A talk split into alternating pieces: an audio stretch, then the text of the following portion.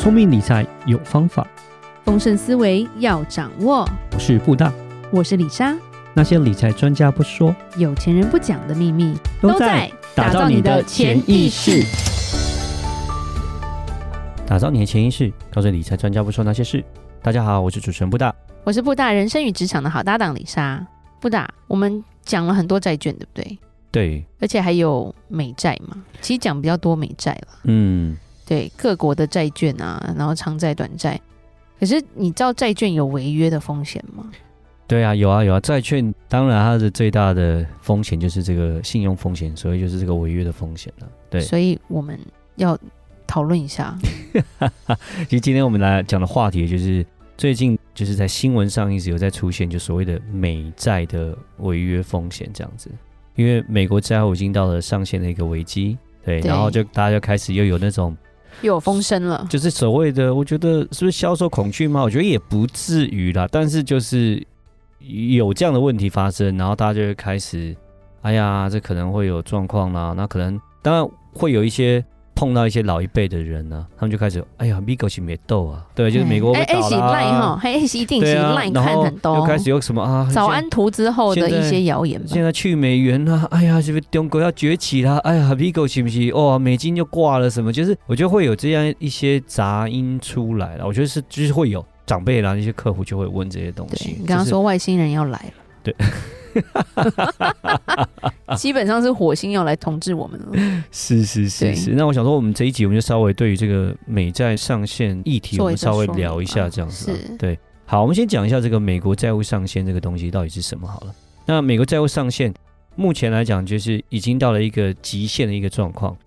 已经到了上限值，那为什么会设这个上限值？基本上就像是信用卡一样好了，嗯，哦，要刷爆，哎、欸，就是刷到额度了，对，对刷对，对，就差不多就是爆了，对，要爆这个状况，快爆了，快爆，对对对对对，就是差不多，就是已经到了，银行给你十万好了，你就是已经刷到十万，哦，那很容易，对，已经就刷，没有看每个人的收入好吗？当然就是你的收入越高，美国没有黑卡，对，无上限，没 有没有，它是不行，因为。美国主要是我们讲这个议会政治嘛，是这些还是要签字啦，他们会签字啊，因为这样你要美国要无上限一直发债是不可以的，啊嗯，对啊，因为你你要还债，不是说你发了债不用还，对不对？你还是要还嘛。那所以在这个 budgeting 就是说这个预算上面，他要做一些控制嘛。是，对，美国基本上就是一直也是一个债务国家，因为美债是越来越多，越来越多，越来越多。对，然后。债务上限就是我们刚刚讲，就像是一个信用卡额度一样，它就是已经到了一个这个信用卡额度的顶端了。是，对，你不能再发债，那怎么办？然后呢？对啊，不能发债啊！现在就是说不能发债的情况下，就是已经差不多快没钱。对，但是所谓的这个有一个叫 TGA 账户啦，TGA 的总称叫做 The Treasury General Account，美国的一个财务部它的一个支付的账户。对，大家看到它那里面那个现金水位是越来越少，越来越少，越来越少，跟水库一样。对对对，就有点像是美国的银行，它就是越来越少，越来越少这样子。嗯、对，然后呢，债务已经到顶了。耶伦来讲，他已经是在一月十九号真的就公开说，因为那个美国的债务已经到了一个上限的状况，所以到六月五号之前，美国不能再发新债了。你再发新债，债务就会变高。但是呢，你会看到现金越来越少，不准再刷卡。对啊对对，可是你现金越来越少啊！如果我不发债，我就没钱啊，对不对？我没钱就不能用啊。那到后面就会造成什么样的问题？造成就是说，嗯，可能美国就会变成就很怕是说会违约。现在目前来讲是说，现金的水位可能大概到七月左右哦，可能就会用完。哇、嗯，用完以后，美国就会没有办法发债息，就会违约。这个会造成什么样的问题？那其实这个造成的问题是非常非常大了，变 I O U 哎，对，就是你可以想象，就是说美国的债券基本上，尤其是十年期，然后那种长天期的公债，我们都会讲说它叫做零风险的投资，因为我们觉得美国政府不会倒，是。对，所以呢，我借美国政府钱，他一定会还我，是。对啊，美国政府。现在是最强大的国家，对吗？那他一定会还我钱嘛，对不对？有点像是你借台积电钱，台积电一定会还你那种感觉啦。哦，那美国政府比台积电还要强很多啊，更大嘛，全世界最大吧？对啊，你比 Apple 还要大啊，对不对？美国政府当然是就比 Apple 还要大啊，对，对不对？你要这样想，Apple 世界老大如果倒，全世界怎么办？是啊，那所以其实全世界来还债，没错。所以其实很多很多的金融的商品。还有很多很多金融的各方面的一个都是有绑在里面，是不是？它都是跟我们讲所谓的美国国债都是绑定在一起的。是 OK，如果真的美国的国债它违约的话，其实是会很可怕的。哦，就想象你美债会不会倒？你美债倒的话呢，可能美元第一会走弱。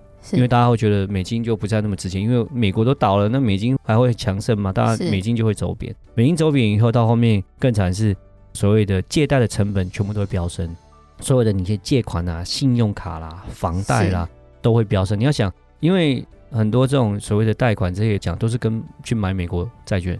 美国的国债，然后去做套利嘛？美国国债都倒了，对啊，那变成说他们银行成本就变成是他们会有呆账啊，必须要把我必须要把贷款人再吃一下了。没错，我的利率要拉高啦，我的成本要拉高啦，对啊，那这样子是影响到的范围是很可怕，是影响全世界。美国是全影响全世界，因为全世界的银行都买美债，对，全世界很多的国家也都买美债，所以在这个方面来讲，这个是会影响的非常的大。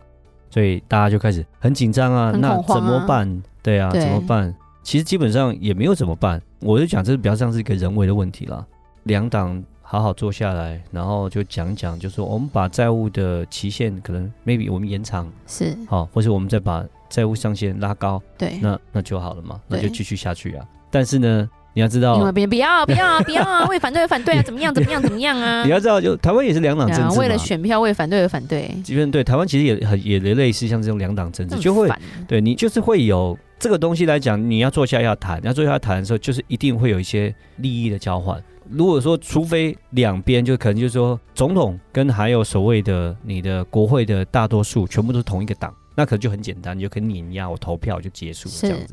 但如果说假设现在不一样，国会。跟我们讲领导者，他们的政党是不一样的，跟总统是不一样的。对，那变成说你就一定是要所谓的做调整，你就一定要是要协调嘛。对啊，你要我支持你，基本上就是吵架，可以嘛？那你就是你要点利益交换，那你一定要也要通过我的一些东西，是，然后才来谈。说哎，那我可以做下好，OK？那我们利益交换完，然后我们就要共同协商，就说啊，我们同意那这样做。那现在就是两边敲不太拢。哎，对，所以呢，就会一直拖拖拖拖拖拖拖拖拖。但是国债这个违约哦，是从来没有发生过了，这从来没发生过了。是我们其实在认为，我们觉得这个也不会发生的，应该不会发生。几率是非常非常之低，因为一旦发生，其实另外一个党也不会好过。对，不只是另外一党不好，是全世界都不好过。对啊，对，然后再加上明年也要选举，然后我们常常讲，我会跟朋友在聊，选举年都是好年呐。对啊，不是，就是你知道，民主国家最重要就是选举，就真的，因为你选上你就什么都有，你选不上什么都没有，就是这样。所以选举是最重要，选票是最重要，是你要安抚人心，要让人民快乐是最重要。那你在这种情况下，你能够让人民。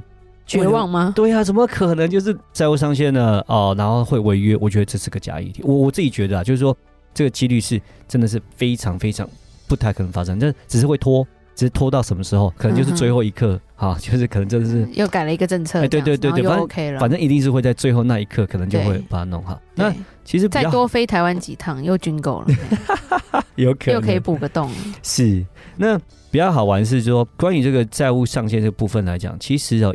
以前曾经是影响比较大，因为债务上限，然后呢是没有到违约，但是因为债务上限造成说美国的政府、美国的预算不够，嗯、然后有造成美国政府的关门。哦，这个有。曾经有，嘿，关门其实关了蛮多次，对，对啊，关蛮多次的，然后都 I O U 啊，对对对，不发薪水啊，是发一个我欠你的欠条，对对对对对，然后在那边搞来搞去，那时候我还加州啊，加州很夸张，呀，我们的印象还蛮深刻，是那个二零一八年的时候吧，对，然后那时候是很多的国家公园就。都关闭这样子，对，因为所有的 ranger 就是所有工作人员回家，对，没有薪水这样子。然后那时候二零一八年那时候事情是那个呃，是国会预算也是没有通过。那为什么不通过？是因为川普说他要五十亿的美元，他要盖城墙。